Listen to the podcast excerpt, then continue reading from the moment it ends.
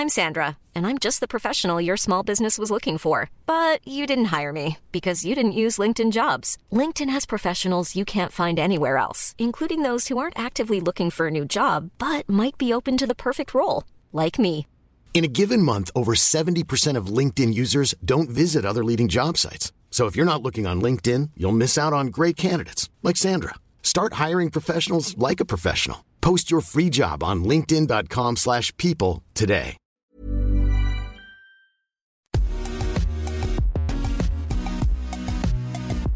Bonjour à toutes et à tous, bienvenue dans Poulain Rafut. Je suis ravi de vous retrouver pour ce nouveau numéro, toujours accompagné de l'excellent Arnaud Beurdelet, journaliste au Midi Olympique. Salut Arnaud. Salut Raph, bonjour à toutes, bonjour à tous. Poulain Rafut, hein, vous le savez, c'est le podcast qui rafute euh, le rugby. Au menu aujourd'hui d'abord, comme chaque semaine, Raph nous servira son humeur du jour. Ce sera la ruade de Poulain dans la deuxième partie. Invité exceptionnel, nous aurons la chance de recevoir l'ancien trois quarts centre international, Brian Liebenberg. Et enfin, dans la troisième partie, place au débrief façon euh, Poulain Rafut. Voilà pour le programme. hein. Je vous rappelle que ce podcast est à retrouver sur toutes les bonnes plateformes d'écoute, de Deezer à Spotify, en passant par Acast ou Apple Podcast. Euh, surtout, abonnez-vous hein, pour ne rien rater de la saison. Alors, vous êtes prêts? Poulain Rafut, saison 6, épisode 11. C'est parti Allez, première partie de Poulain Rafut. Raph, aujourd'hui, je crois qu'on va parler un petit peu hein, de, de l'équipe de France. Tu as assisté à la victoire des Bleus samedi euh, au Stade de France. Victoire pénible hein, contre, contre l'Australie, mais victoire tout de même. Mais je crois qu'il y a des commentaires qui t'ont mis un petit peu en colère. C'est bien ça?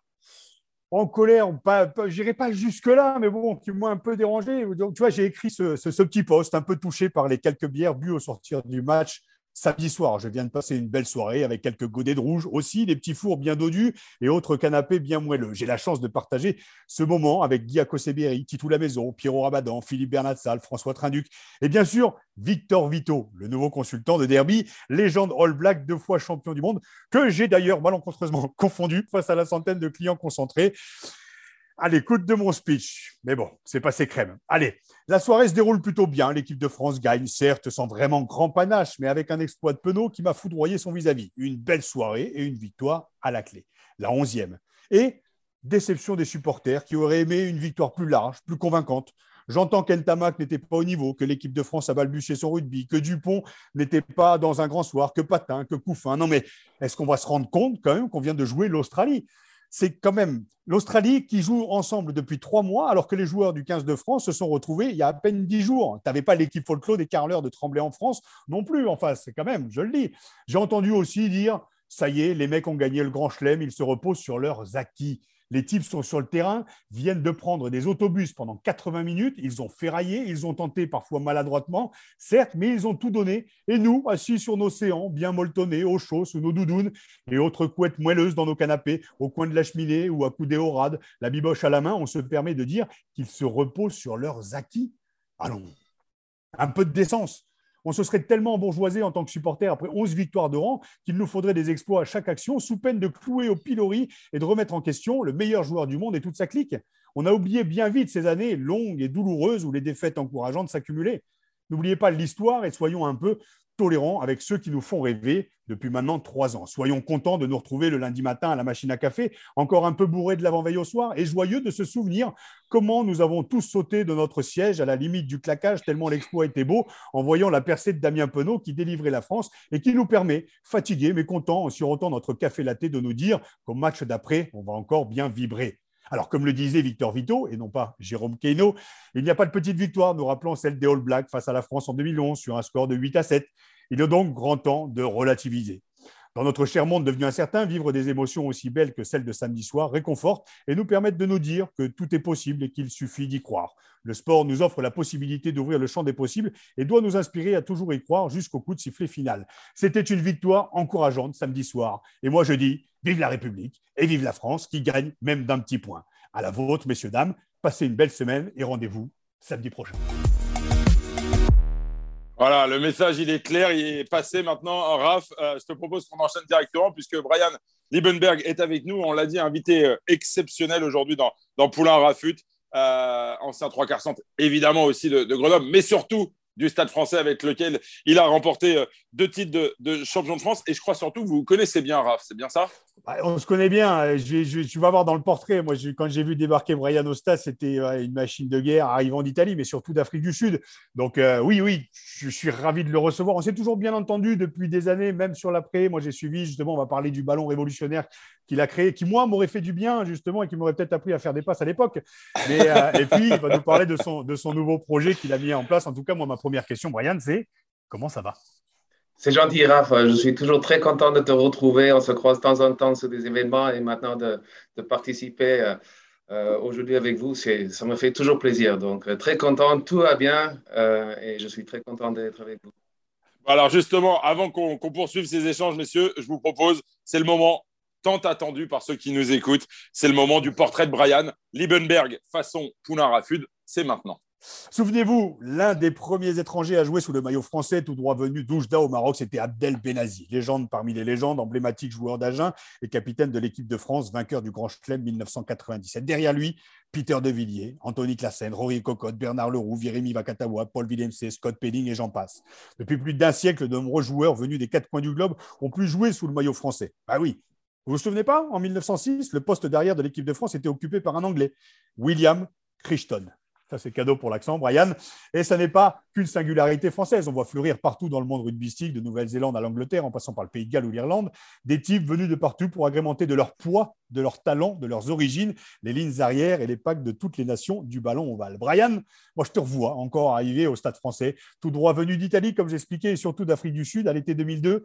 Et je crois qu'on s'est tous dit, c'est quoi ce bordel? Le mec fait 1m86, 110 kg, en poids de forme, en poids de forme, hein, Brian, hein, on est d'accord. Il peut jouer 10, 12, 15, même troisième ligne, une passe vissée de 20 mètres de chaque côté, un coup de pied à crever les gonfles à chaque dégagement et d'une gentillesse hallucinante.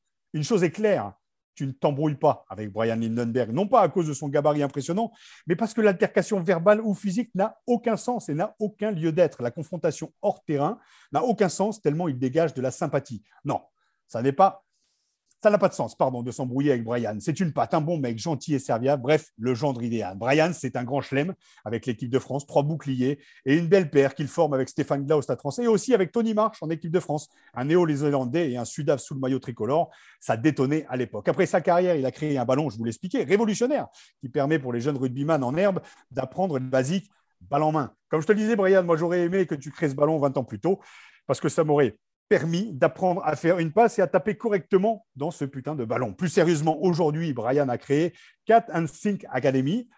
L'accent, je sens qu'il est complètement pourri. Et tu vas nous expliquer, tu vas nous en parler, Brian. Je suis ravi de t'avoir dans Poulain Rafut aujourd'hui. Donc, est-ce que tu peux nous parler justement de cette aventure Catch and Think Academy?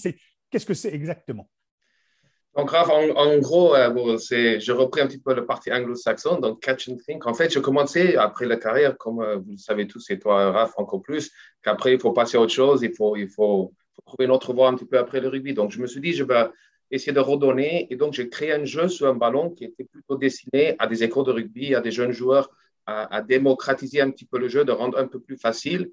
Et en même temps, au travers d'un jeu, on travaillait les techniques individuelles. Et ensuite, on a commencé comme ça. On a fait à peu près 170 clubs un peu partout en France. D'ailleurs, les gens, s'ils m'écoutent, je les salue parce qu'on a fait vraiment des belles rencontres dans le monde amateur qu'on n'a pas toujours la, chance de côtoyer quand on est au niveau professionnel. Donc, c'était formidable. Et en 2017, on a rencontré des chercheurs et, euh, des personnes qui travaillent un petit peu plus, euh, on va dire, sur le cognitif et le cerveau. Ils disent, mais Brian, est-ce que tu rends compte que ton ballon, il fait plus que juste un jeu? Et donc, ça nous a interpellés parce qu'ils ont dit, si les enfants jouent 20 minutes par semaine avec, euh, avec ton ballon, ils auront des meilleurs résultats à l'école. Et donc là, ça, honnêtement, on a dit, ben, c'est quoi cette histoire? Et donc, on est parti, on est allé faire quelques recherches, on a fait beaucoup de rencontres. Euh, je refais quelques études sur tout ce qui est les capacités attentionnelles. Euh, voilà, et donc petit à petit, avec toutes ces recherches-là, on a changé un petit peu ce qui était play ball et aujourd'hui on appelle catch and think. Donc, catch and think, le côté anglais, c'est attraper et réfléchir. Donc tout ce qui est neuromoteur finalement. Et donc, en faisant ça, on entraîne le cerveau et en fait, justement, comme il nous expliquait la première fois quand on les a rencontrés, il y a beaucoup plus qui se passe dans le cerveau, euh, ce qu'on croit quand on joue avec ce ballon. Et donc, euh, voilà, ça, a amené un, un, long parcours qui nous arrive aujourd'hui avec pas seulement ballon de rugby, mais basket, hand et foot. et on travaille dans des domaines euh, complètement différents parce qu'on est tous concernés, on a tous un cerveau à des différents stades de notre vie, à niveau professionnel, personnel, toutes ces choses-là. Euh, nos, cerveaux ils sont impactés aujourd'hui et aujourd'hui, on ramène une sorte de solution ou un outil pour améliorer nos capacités attentionnelles qui vont nous servir à l'école, en entreprise, sur le terrain de sport et même des fois, on en parlera un petit peu peut-être, tout ce qui est commotion cérébrale et le déclin cognitif pour certaines personnes. Donc, euh, voilà. Voilà en gros un petit peu ce que Brian, je suis Brian, est-ce que, est que tu, tu, tu, nous laisses entendre? Que finalement, euh, et, Raph l'a dit avec beaucoup d'humour, si ce ballon avait été créé il y a 20 ans, Raph aurait été notamment un meilleur passeur, mais aussi plus intelligent alors Plus intelligent, les deux. On essaie de travailler sur les deux côtés, aussi bien physique que dans le cerveau. Euh, oui, c'est marrant, mais moi, c'était toujours la, partie technique individuelle, c'était toujours important pour moi. Et euh, c'est vrai qu'on a dit, on n'a pas toujours envie d'aller entraîner, aller passer des heures à, faire des passes. Donc, Raph, je pense qu'on aura pu trouver un jeu sous le ballon. Bon, comme c'est un jeu, comme c'est ludique, on, se prête au jeu et en même temps qu'on fait le jeu, on travaille quand même plein, plein de choses qui sont aujourd'hui euh, révélateurs parce que moi aussi, euh, j'ai appris plein, plein de choses, aussi bien sur le cerveau, sur le comportement, sur le parti cognitif, comment être plus performant, plus productif. Et même moi, dans ma vie euh, personnelle, on va dire, ou tout ce qu'on fait aujourd'hui en tant que travail, ça me servait énormément. Donc, euh, oui, t'inquiète pas, Raph, on aura à faire euh, beaucoup de passes et passer euh, des bons moments. Et comme tu dis, Arnaud, tu as raison, on, aurait devenu plus intelligent. Pas qu'en troisième mi-temps. En troisième mi-temps, on devenait intelligent, mais là, ça aurait été différent. Raph, justement, parle-nous de ces, moments de, vie que vous avez eus tous les deux à l'époque du, Stade français, parce qu'on va évidemment parler un peu de l'équipe de France, mais on n'avait pas prévu de parler euh, beaucoup du, Stade français, mais vous avez quand même partagé des, moments, euh, c'était la grande époque du Stade, hein, la, grande, la grande période de Max. Hein. Écoute, c'était fou, c'était fou. Comme je dis, on voyait Brian arriver, il y a eu Nani Corletto qui arrivait derrière, il y a eu Jérôme Fiol, Rémi Martin, tous ces mecs-là sont arrivés un peu en même temps pour étoffer un petit peu la base qu'il y avait de du titre 98, les Réchelles 99, puis tu as des gonzes comme Brian qui sont arrivés. Tu vois, tu avais, comme je dis, Brian introverti, tu vois, mais qui cassait, qui, mais qui cassait des défenses comme moi je pouvais le faire, fut un temps un peu moins, euh, je dirais un peu moins long, on va dire, sur, sur le terrain. Il y avait de tout au stade et c'est ça qui était génial. J'ai des souvenirs chez Mickey, j'en parlais encore avec Jérôme Fiol hier midi, quand on s'est tous pointés à 35, tu as toute l'équipe du stade qui débarquait chez Mickey. C'est qui, c'est qui, c'est qui, pour ceux qui nous écoutent, c'est qui Jérôme Fiol. Ah ah, j'étais avec non, Jérôme Fiol, mais on a débarqué à 35. On sortait d'un match contre Perpignan. Moi, je m'étais pelleté les bras en faisant un bras de fer. Donc, j'étais arrivé les bras comme, comme ça.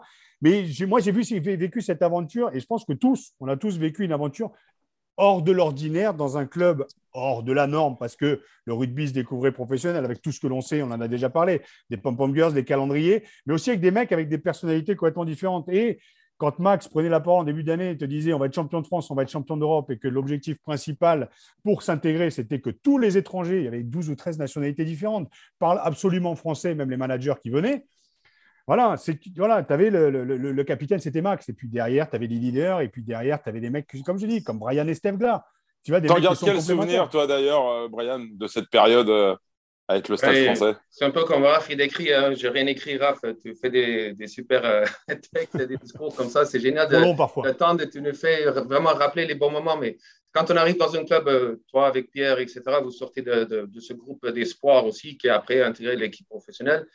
Et euh, après, c'était un peu, je ne veux pas dire votre club, mais après d'intégrer dans un club comme ça, on est bien accueilli. C'était facile, c'était que facile. Après, bien sûr, quand on vit bien en dehors du terrain, tout se passait bien sur le terrain. Max qui faisait un peu euh, à remplir les stades avec tout ce qui se passait autour. Honnêtement, en, fait, c'est peut-être presque que maintenant, après, quand on réfléchit, quand on va en arrière et quand on se rappelle tous ces moments-là, quand on se rend compte euh, combien c'était bien et l'importance que ça peut avoir. Parce que des fois, quand on les vit en vrai, on ne pense pas. Mais euh, honnêtement, chaque fois quand on se retrouve, comme tu dis, avec Jérôme ou d'autres, euh, ça, revient et ça reste. Et ça, c'est le, le côté qui est vraiment génial. On, aura ça pour, pour le vie, donc c'est bien.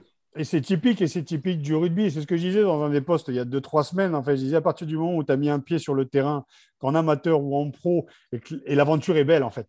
Mais là, c'est exponentiel parce que en plus, tu es payé pour, faire ce que tu aimes dans un club qui est un peu révolutionnaire. Tu vas jouer dans des stades pleins, tu es avec des bons mecs. Enfin, il y a rarement eu des gros conflits quand même au, stade français. En tout cas, derrière, l'objectif, les objectifs étaient clairs. Donc, euh, en fait, c'est ce qu'on vit, mais c'est ce que tu as vécu, Arnaud, euh, dans, les petits clubs. C'est que tu le vis deux, jours par semaine à l'entraînement, plus les matchs de week-end. Nous, c'était tous les jours. C'était la bouffe le midi au Prince, c'était le croche-patte à l'entraînement. Je, je, reviens toujours sur les mêmes trucs, mais ça parle à tout le monde. Sauf que nous, en amateur, on n'avait pas le calendrier. Tu l'as fait, toi, Brian, le calendrier? Non, je n'étais pas sélectionné à l'époque. Je ne sais pas pourquoi, mais. Euh, je n'étais pas sûrement sélectionné, mais euh, non, c'était voilà, ça fait partie des choses qui euh, voilà, qui donnent des souvenirs incroyables aujourd'hui. Et donc euh, c'était vraiment, on a eu le chance, je pense. Il n'y a pas il a pas beaucoup de clubs qui puissent avoir un parcours comme ça. donc on a eu vraiment la chance de, de voir vécu tout ça ensemble. Et puis Brian qui arrive, enfin. Je parlais du côté un peu révolutionnaire des gabarits. Moi, j'étais avec Aurélien Rougerie, avec Kaya Larguet, des gabarits de, des de plus de 100 kilos. Et là, on te voit. Alors, il y a Yannick Josion qui était un peu révolutionnaire dans le bordel, mais on te voit, Brian, quand je mets 108 kilos, j'ai arrondi à 110, mais, mais, énorme. Le mec, il vrillait des deux côtés, un coup de pied qui traversait le terrain et qui en plus était presque millimétré quand même. Enfin, et la classe et une passe vissée. Pour moi, enfin, on a vu, on a vu un mec avec une gentillesse hallucinante. On a l'impression que tu avais 20 ans de, 20 ans de, alors je Brian, D'ailleurs, pour rebondir sur ce que dit euh, Raph, euh, tu as souvent été catalogué dans le rôle, entre guillemets, euh, bulle de verre. En fait, tu avais une technique individuelle quand même qui était assez remarquable. Raph le, souligne. Est-ce que ça t'a agacé parfois d'être mis dans une case de, de joueur voilà, franchisseur?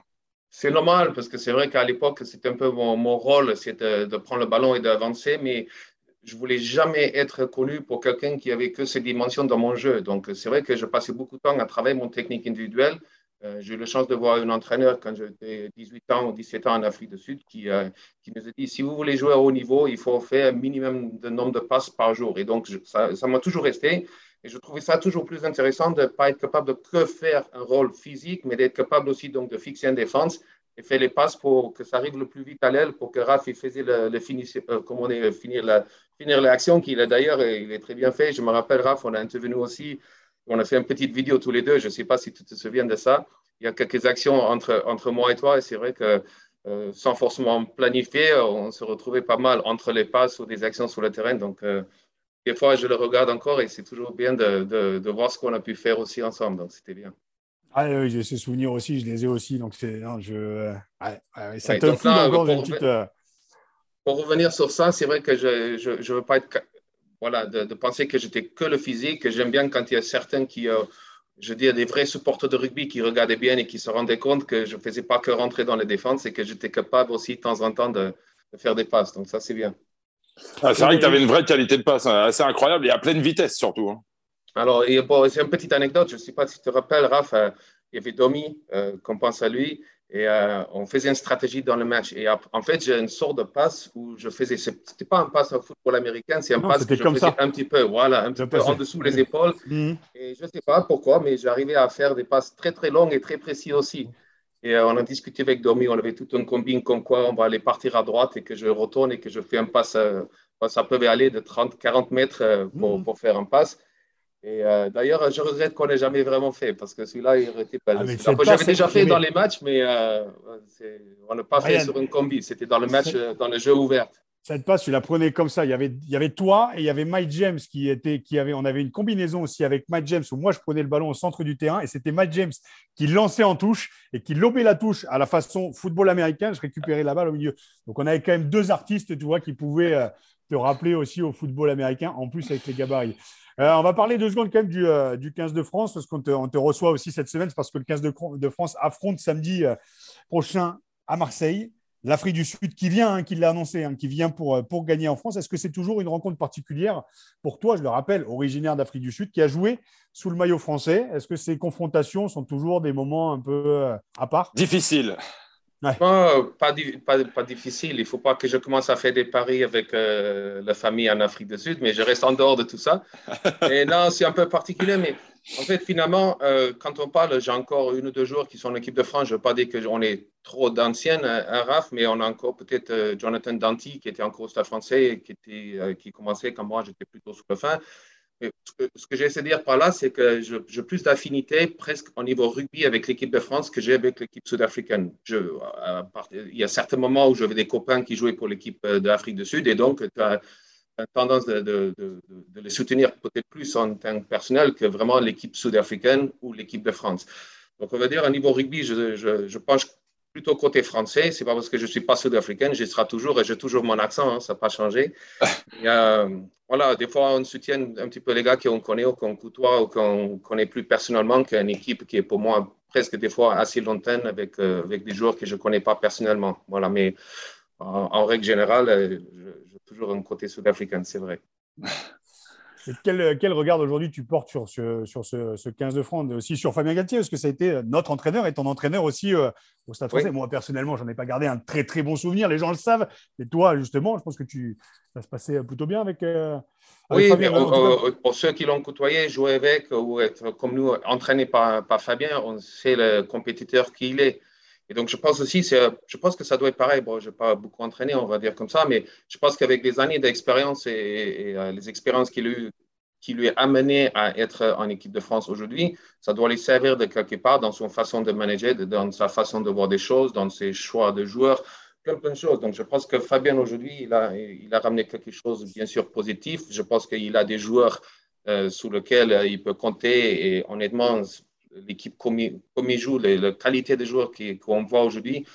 Euh, j'en parlais aussi ce week-end. Je dis, quand on parle, c'est presque aussi, c'est des amis de, de, longue durée. Ils sont grandis ensemble presque. Et, ils incarnent tout ce qu'on aime dans le rugby. C'est l'amitié de jouer pour des copains, de jouer pour le meilleur. Et je retrouve ça. Et donc, Fabien, il est à la tête de tout ça. Et donc, je pense que ce qu'il fait, les, choses qu'il a mis en place et les résultats qu'il commence à voir qu'il a, euh, c'est vraiment encourageant, encourageant pour, pour nous tous tu l'as eu en tant qu'entraîneur justement à ses débuts au Stade français. Peut-être qu'il n'avait pas fait le deuil du joueur qu'il était. On pourrait l'expliquer aussi de différentes manières. Mais aujourd'hui, Fabien, force est de constater qu'il a, comme tu le dis, su se remettre en question, s'entourer aussi des bonnes personnes. Parce qu'autant sur le terrain, les joueurs font partie de la même génération, mais il s'est entouré de joueurs issus de, sa génération aussi, les Raphaël Ibanez, les Laurent Labitte, qu'il connaît bien aussi. Est-ce que le poste de, Fabien de, sélectionnaire n'est peut-être pas le poste idoine qu'il lui fallait? Peut-être que le fait d'avoir des joueurs alors plein potentiel pendant quelques semaines plutôt que d'avoir les mecs pendant 10 mois, euh, 7 jours sur 7 Est-ce que ce n'est pas le poste qu'il lui fallait, euh, qu'il lui fallait? Oui, je pense. Après, les moyens en équipe de France, c'est peut-être pas forcément les moyens qu'il puisse avoir dans un club. Et c'est vrai qu'il y a un contact plus longtemps, euh, ou sur une durée plus longtemps dans des clubs. Euh, encore une fois, on va répéter que c'est un compétiteur. Lui, c'est, il veut des résultats, il veut gagner, donc il est prêt à tout faire pour ça. Donc aussi, peut-être des fois avoir un Rafa Libanais qui est, qui, est à côté de lui ou d'autres entraîneurs qui va s'occuper les, les, parties spécifiques dans, dans, le match. Fabien, il dirige euh, euh, en haut et les autres, il va ramener tout ça. Donc, je pense que c'est bien parce que ça ne peut pas être individuel non plus. Et des fois, je pense que quand tu dois, quand tu essaies de tout faire toi-même dans une situation de club, où il doit euh, euh, faire plusieurs choses et qu'aujourd'hui, il est libéré de tout ça avec d'autres personnes autour de lui qui, qui, qui le suivent et qui le soutiennent. Je pense que voilà, on, voit les résultats. On voit que l'équipe de France, on a l'impression qu'il vit, bien. ils ont des résultats qui vont avec. Donc, tout est dans une, un, cercle positif. Donc, c'est vachement important, ce moment, de, de voir ça l'année prochaine. Alors justement, Brian, euh, bon, je t'apprends rien, mais l'Afrique du Sud est championne du monde en titre. Je pense que tu, as dû ouvrir une petite bouteille ce jour-là, euh, puisque l'Afrique du Sud a été championne du monde au, Japon en 2019. Mais c'est surtout le seul adversaire que l'équipe de France, sous l'ère Fabien Galtier, n'a pas encore rencontré et n'a pas encore battu. Euh, est-ce que pour toi, c'est le, le test ultime pour cette équipe de France dont on dit qu'elle est favorite pour le mondial 2023 oui, c'est sûr que ça va compter, mais le test a déjà commencé samedi soir contre les Australiens. Et là, on a vu que bon, ils ont, ils ont, bon, il y a peut-être un, un, peu de ça. On aura fini peut-être avec une défaite. Là, on commence à avoir plus de confiance. Il faut qu'on passe. Bon, en anglais, on dit test match. C'est des épreuves. C'est, il y a des, matchs qui, qui, testent nos compétences d'aller jusqu'au bout et emporter des matchs. Donc, celui-là, c'est vrai que c'est champion du monde en titre. On connaît l'équipe sud-africaine qui sont souvent, très souvent, très physiques et qu'après, aujourd'hui, ils arrivent à aussi marquer des, des, euh, des belles essais par, par des jeux de trois quarts. Donc euh, là, pour l'équipe de France, honnêtement, moi, je serai très content de voir ça parce que c'est vrai, encore une fois, c'est un test. On va se mesurer contre une équipe qui est champion du monde et euh, qui joue très, très bien. Donc, c'est toujours important de voir ces matchs-là pour, pour, savoir où se situe euh, l'équipe de France, qu'est-ce qu'il faut qu'ils améliorent. Mais voilà, donc un test ultime, oui, je pense qu'on peut se rapprocher à ça. Au moins, maintenant, pour les test matchs de novembre, ce sera vachement important de, de voir comment ça va se passer samedi soir. Justement, où tu situes euh, l'équipe de France aujourd'hui par rapport à l'Afrique du Sud? L'Afrique du Sud qui sort d'un Four Nation comme l'Australie. C'est pour ça que je disais un petit peu de tolérance sur cette équipe de France qui vient de se réunir il y a à peine dix jours, alors que voilà, les Sud-Africains sont quand même sur une lancée avec cette génération championne du monde, on vient d'en parler. Euh, où tu situes le 15 de France par rapport à l'Afrique du Sud aujourd'hui? J'imagine qu'entre les deux, ton cœur balance. Oui, non, non, non, ça ne balance pas. Moi, j'ai noté une chose, Brian, quand il parle de l'équipe de France, il dit encore on ce qui est quand même plutôt chouette. D'accord, je ne vais pas rendre compte, mais c'est. Ouais, le cœur ne balance pas, très bien. non, c'est, euh, peut-être on est exigeant avec l'équipe de France maintenant parce qu'on est un peu gâté peut-être parce que les derniers résultats ou les, performances qu'ils nous donnent, euh, après on s'habitue vite à des, des, des, prestations que des fois ils sont un peu hors normes. Voilà, on, on oublie qu'on va tomber sur des équipes qui sont aussi, pas, pas forcément aussi bien parce qu'on est, on est gâté quand même sur pas mal de postes. Mais euh, je pense que là, on, va jouer en France. Ça peut être pour et contre. Après les quatre nations, euh, c'est vraiment un, haut niveau de rugby. Quand tu, joues contre l'Australie, l'Argentine, même là, on a vu qu'ils ont battu les Anglais. Euh, c'est compliqué là. Donc, ils sortent de quatre nations, ils viennent en France. Vous savez bien que je ne sais plus combien de semaines il va partir de loin de chez, chez eux. C'est des tournées qui sont difficiles. On sait que chez eux, c'est l'été, des copains, ils sont en vacances. Là, nous, on se retrouve dans l'hiver européen. Euh, il faut jouer contre les équipes que tout le monde veut, battre, aussi bien l'Afrique du Sud que l'Australie, etc. Donc, non, c'est compliqué. Mais pour revenir à ta question, Raph, excuse-moi, mais euh, je pense que l'équipe de France, c'est quand même, euh, ils, ont, ils ont forte chance de de se montrer qu'ils sont à l'égalité, voire euh, des joueurs de qualité un peu plus que l'Afrique du Sud, on va dire, sur une tournée comme ça. Euh, sans parler l'année prochaine pour le Coupe du Monde. Mais là, maintenant, je pense qu'il il peut se croire et il peut avoir confiance en eux, dans tout ce qu'ils ont mis en place maintenant, tous les résultats qu'ils ont. Et c'est ça qui est important, c'est petit à petit d'engranger. On dit que c'est des équipes pour préparer, on parle toujours de Coupe du Monde, il faut plein de petites expériences, des matchs qui vont les amener à être prêts pour un tournoi qui est comme, comme le Coupe du Monde. Donc, euh, toutes ces choses-là, ils peuvent aujourd'hui, à mon avis, être très confiants dans ce qu'ils ont mis en place, les joueurs qui sont des, sélections des joueurs et, ceux qui mènent l'équipe euh, en, leur qualité d'aller affronter les, Sud-Africains sereinement. Brian, on l'a dit, tu comptes 12 sélections hein, avec, euh, avec le 15 de France, quelques belles victoires. Euh, mais tu n'as jamais affronté l'Afrique du Sud avec le maillot du 15 de France. Est-ce que ça aurait été un moment difficile pour toi si ça s'était présenté? Non, c'est vrai que ça, bon, j'ai pas beaucoup de regrets euh, sous ma carrière, mais ça, c'en est un. C'est vrai que. T'aurais aimé? Si je me rappelle bien, c'était en 2005 où l'équipe de France ils sont partis jouer en Afrique du Sud. Donc il y avait un test match à Durban et au Cap. Et c'est vrai que si j'aurais pu euh, avoir été sélectionné pour, pour ce tournoi-là, au 2004, je ne sais pas, c'était dans des années là-bas, mais bon, malheureusement, je n'étais pas je crois que j'étais blessé et après plus sélectionné. Mais le, un des seuls que j'aurais aimé jouer, c'est vrai que ça aurait été contre les Sud-Africains parce que ça aurait été particulier en étant Sud-Africain, en étant joué pour l'équipe de France contre mon pays de, naissance. Euh, ça aurait été ouais, un moment fort. Donc, un petit regret à ce niveau-là, mais sinon, pas grande chose à regretter à ce, niveau-là. Alors, justement, Paul, Paul Villemc euh, est. Euh, qui est lui aussi d'origine, euh, d'origine sud-africaine et forfait pour, euh, pour cette rencontre. Est-ce que tu penses que, ben, comme toi, tu l'as vécu, comme tu le disais, il y a, il y a 17 ans maintenant, est-ce que c'est un déchirement pour lui de ne pas pouvoir affronter euh, les box et, ou plutôt un, un, soulagement, même si. C'est sûr, je connais Paul, déjà, je l'ai déjà vu plusieurs fois, donc on discute un petit peu, mais c'est sûr, déjà, je pense à une grosse déception qu'il ne puisse pas jouer pour l'équipe de France, parce que bon, Paul, si on le connaît, je pense que tu as parlé gentiment de moi, mais Paul aussi, c'est vraiment quelqu'un quelqu'un de bien. Et quand tu le suis, tu sens qu'il joue avec euh, beaucoup de passion, et, euh, même si c'est contre le Pays de Galles, l'Angleterre, l'Irlande, peu importe, on sent vraiment qu'il se donne à fond chaque fois. Encore plus s'il avait la chance de jouer contre, contre les Sud-Africains, mais je ne m'inquiète pas pour Paul, il va revenir euh, et il aura d'autres occasions d'affronter l'équipe sud-africaine un jour ou l'autre, je suis sûr.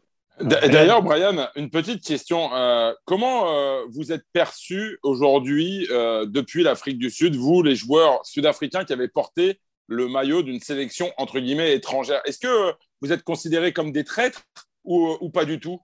Pas du tout, pas du tout. Moi, dans, mon expérience moi, pas du tout. Et même, je pense que Paul ou des autres joueurs qui ont porté le, maillot de l'équipe de France, on n'a pas ce sentiment-là. Donc, voilà. Donc, je que, comment dire, il y, a, des joueurs qui sont sélectionnés pour d'autres pays, ça, ça devenu pas forcément si, si c'était exceptionnel peut-être, ou encore si c'était un joueur qui est déjà. Alors en fait, C'est-à-dire que si c'était un joueur qui jouait pour l'équipe d'Afrique du Sud et qu'après il part pour jouer pour l'équipe de France, on sait tous c'est impossible. Là, je pense qu'on aurait été vu un peu plus comme euh, un traître ou quelqu'un qui, qui bascule euh, pour jouer pour une autre équipe. Mais comme on n'est jamais représenté, comme on n'a jamais été au niveau international en Afrique du Sud, on est, on est considéré un peu moins des, des, des, traîtres que. Et est-ce que ça donne des regrets Est-ce que parfois les entraîneurs sud-africains, je ne sais pas, est-ce que tu as une anecdote par rapport à ça, des entraîneurs sud-africains qui sont venus de voir en disant purée, on a raté quelque chose, pourquoi on t'a pas sélectionné ou, Est-ce que, est -ce que, est -ce que ça peut arriver, ça? Moi, un peu moins. Peut-être après d'autres joueurs qui ont déjà fait pas mal de leur carrière ou la moitié de leur carrière en Afrique du Sud s'ils arrivent à 25, 26 ans euh, en, France. Mais euh, comme, comme, la plupart aussi, on arrive quand même assez jeune. Moi, j'ai arrivé, j'avais 18, 19 ans, donc presque, si ce n'était pas que l'entraîneur que j'avais au Sharks à l'époque sur l'équipe moins 21 ans, il n'y avait pas vraiment beaucoup de monde qui me connaissait. Donc, ils m'ont découvert un petit peu après quand j'étais sélectionné en 2003 pour le Coupe du Monde. Mais sinon, euh, personne, pour moi, pour, ma part à moi, personne ne me connaissait. Donc, euh, non, personne n'a rien dit. Brian, pour ce week-end, euh, match à Marseille, tu seras pour, pour qui alors le, 15 de France ou les Springboks ou... C'est des, que c'est des rencontres qui, doivent être, qui, doivent être, qui restent particulières pour toi.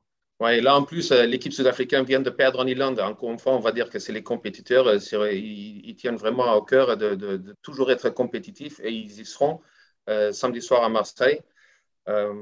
donc, non, je, serai, je serai pour l'équipe de France, Raph. Je, serai, je serai pour eux samedi soir. Et, donc, voilà, une équipe sud-africaine revanchard qui va venir essayer de, comment dire, chercher un résultat au moins en France. Mais il faut dire aussi, je pense en général, le, stade de Marseille, ça nous réussit quand même assez bien euh, pour l'équipe de France. Donc, euh, je pense qu'ils ont bien choisi l'endroit pour recevoir des Sud-Africains.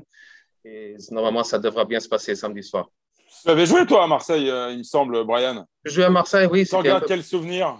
Bah, C'était génial parce que bon, l'anecdote aussi, c'était je vais contrer un drop aux dernières minutes pour qu'on puisse apporter le match. Mais après d'autres matchs, quand je regardais aussi en spectateur, je, me rappelle, bon, le joueur qui vient en tête, c'est Olivier Mann, je crois, avec son casque qui marque un essai contre les Blacks à l'époque aussi.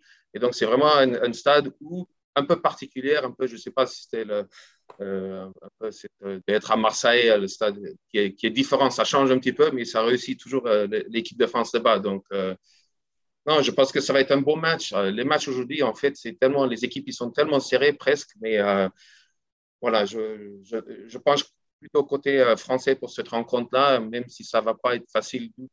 Euh, on connaît l'équipe sud-africaine qui lâche rien, qui sont vraiment, on va répéter encore, mais très, très physique. Donc, euh, déjà, ça sera, encore une fois, ça revient sur le mot que j'ai dit tout à l'heure, un test match pour l'équipe de France, de vraiment de se mesurer contre une équipe sud-africaine qui, est, qui aussi a des, bonnes qualités un peu partout sur le terrain. Juste pour, pour conclure, Brian, et ça, c'est pour lever une énigme que beaucoup de, gens qui vont nous écouter se posent, une question que les gens se posent. Euh, tu l'as évoqué un petit peu brièvement tout à l'heure. Tu as entraîné, tu as eu quelques expériences d'entraîneur à Périgueux, à 7. Euh, tu fais beaucoup de formations avec ton ballon. Pourquoi ne pas avoir euh, continué dans cette direction? Parce que je pense, pour, plusieurs raisons, quand j'ai arrêté de jouer, il, me fallait un break. Je pense que c'était un moment que de, juste de couper un petit peu avec le monde professionnel de rugby.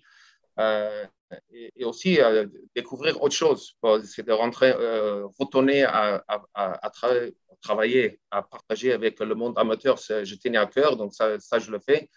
Et maintenant, en fait, Aujourd'hui, je suis plus prêt ou plus hâte à revenir à aller rechercher. Je pense qu'avec Raph aussi, on, est, on, a, aussi, quand on a connu le haut niveau, on sera toujours les, on, aura ça en nous pour toujours. Et donc aujourd'hui, je suis prêt à revenir pour aider moi. Ce qui aime, c'est de pousser les limites, d'aller voir euh, qu'est-ce qu'on peut faire pour s'améliorer, comment on peut avancer pour être plus performant sur les terrains. Donc aujourd'hui, je crois que j'ai créé quelque chose qui est unique, qui est à part et qui peut amener quelque chose qu'aujourd'hui, on parle beaucoup de préparation mentale. C'est dans le cerveau aujourd'hui où on peut faire euh, beaucoup plus de progrès que si on regardait que le parti préparation physique ou nutritionnelle.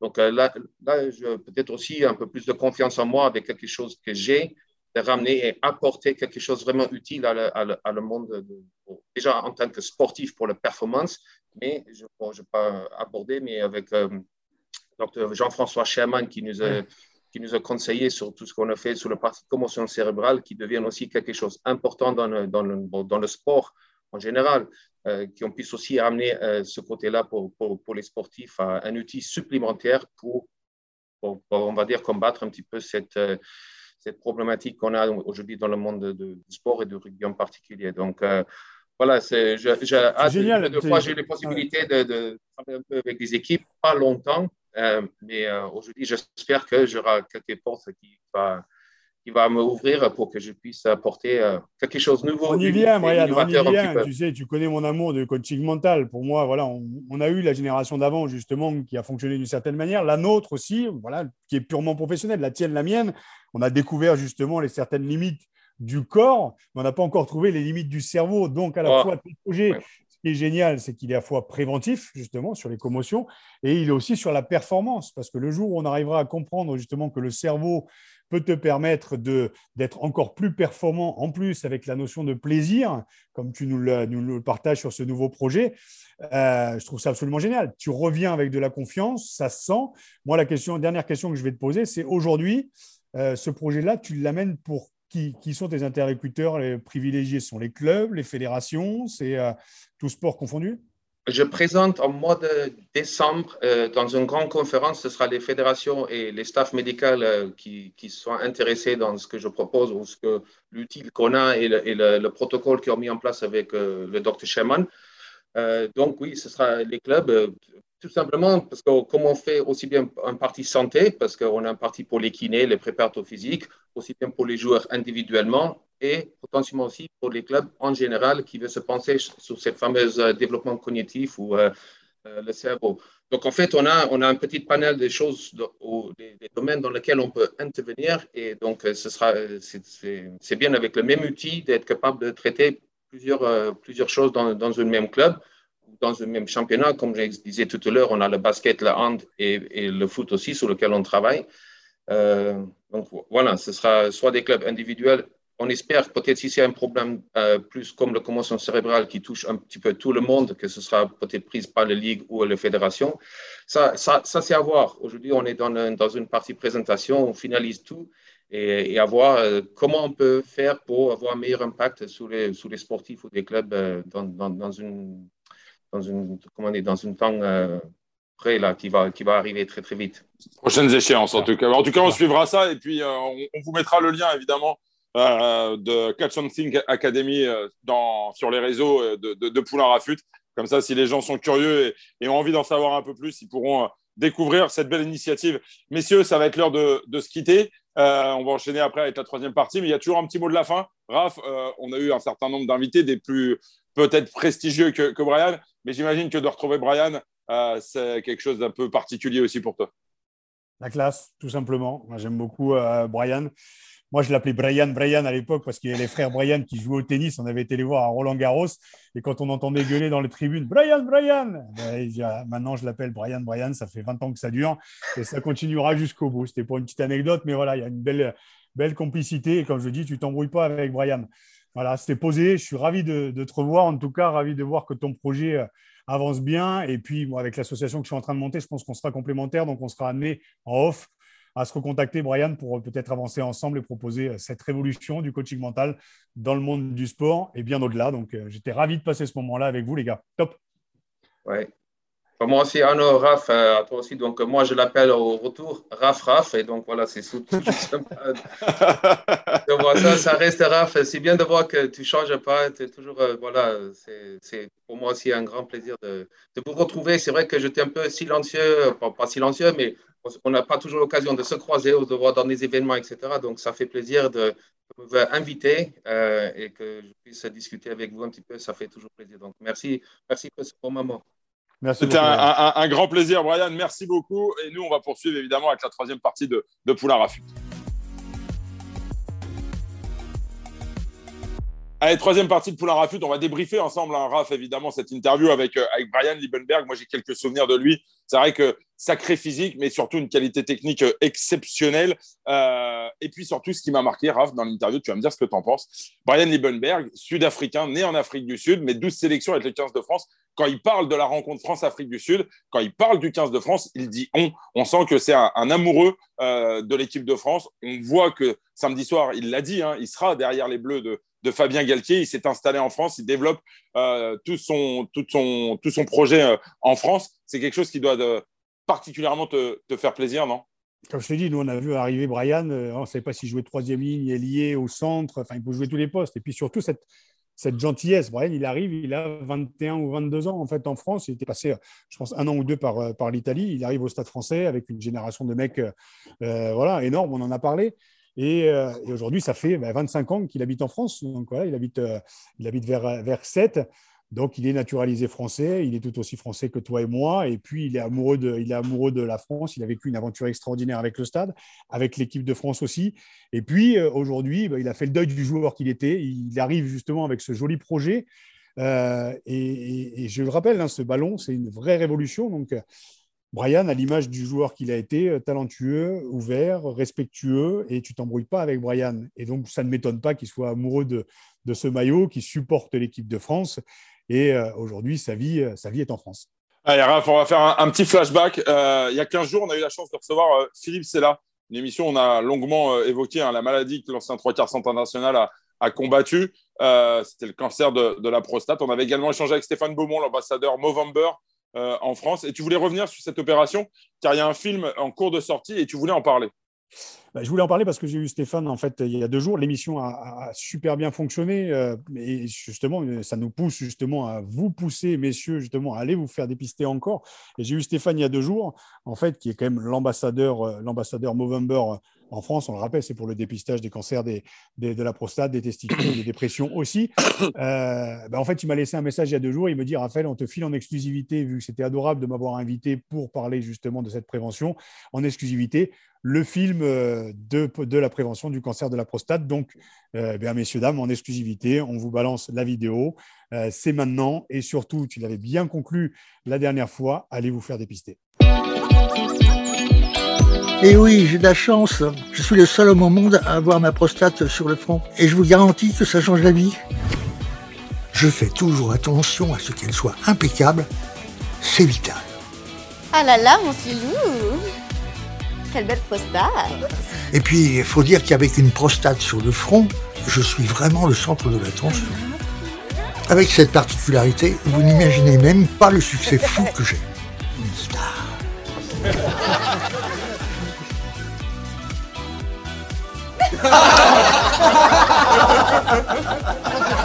Je suis vraiment chanceux. Tout le monde m'adore.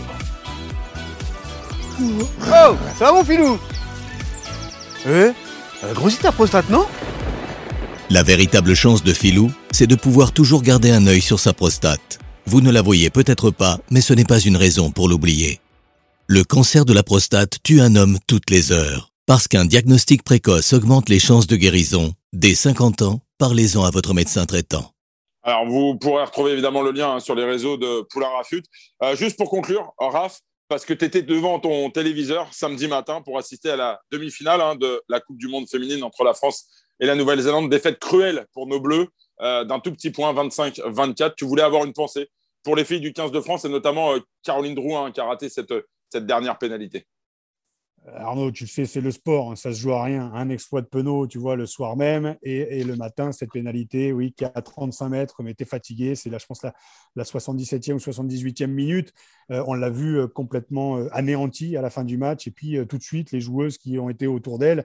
Et puis derrière, ce que j'ai remarqué en épluchant un petit peu les réseaux sociaux, c'est qu'il n'y a pas eu de, réaction à la con. Tu vois, je, je, suis parfois très vindicatif par rapport aux réseaux sociaux. Mais euh, là, il y a eu beaucoup de respect par rapport à, cette, jeune femme. Et puis derrière elle, toute l'équipe de France, euh, euh, de, de, ces joueuses en fait, qui sont tombées sur des All Blacks chez elles. Ça s'est joué à un point. Ça nous rappelait aussi la finale perdue contre les All Blacks en 2011 avec Victor Vito et Keno, bien sûr, sur le terrain.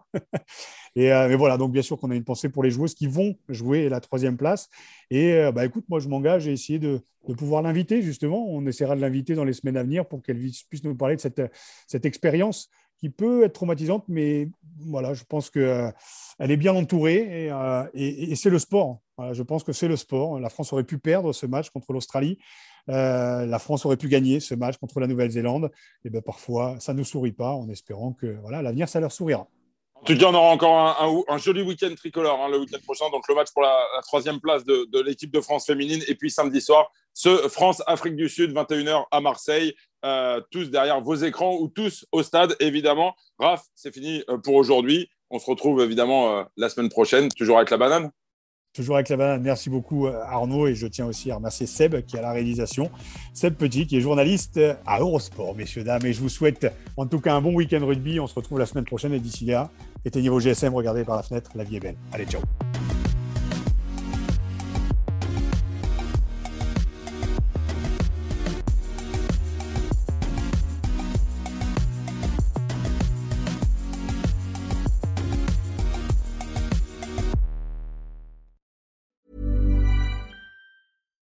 When you make decisions for your company, you look for the no-brainers. And if you have a lot of mailing to do, stamps.com is the ultimate no-brainer. It streamlines your processes to make your business more efficient, which makes you less busy.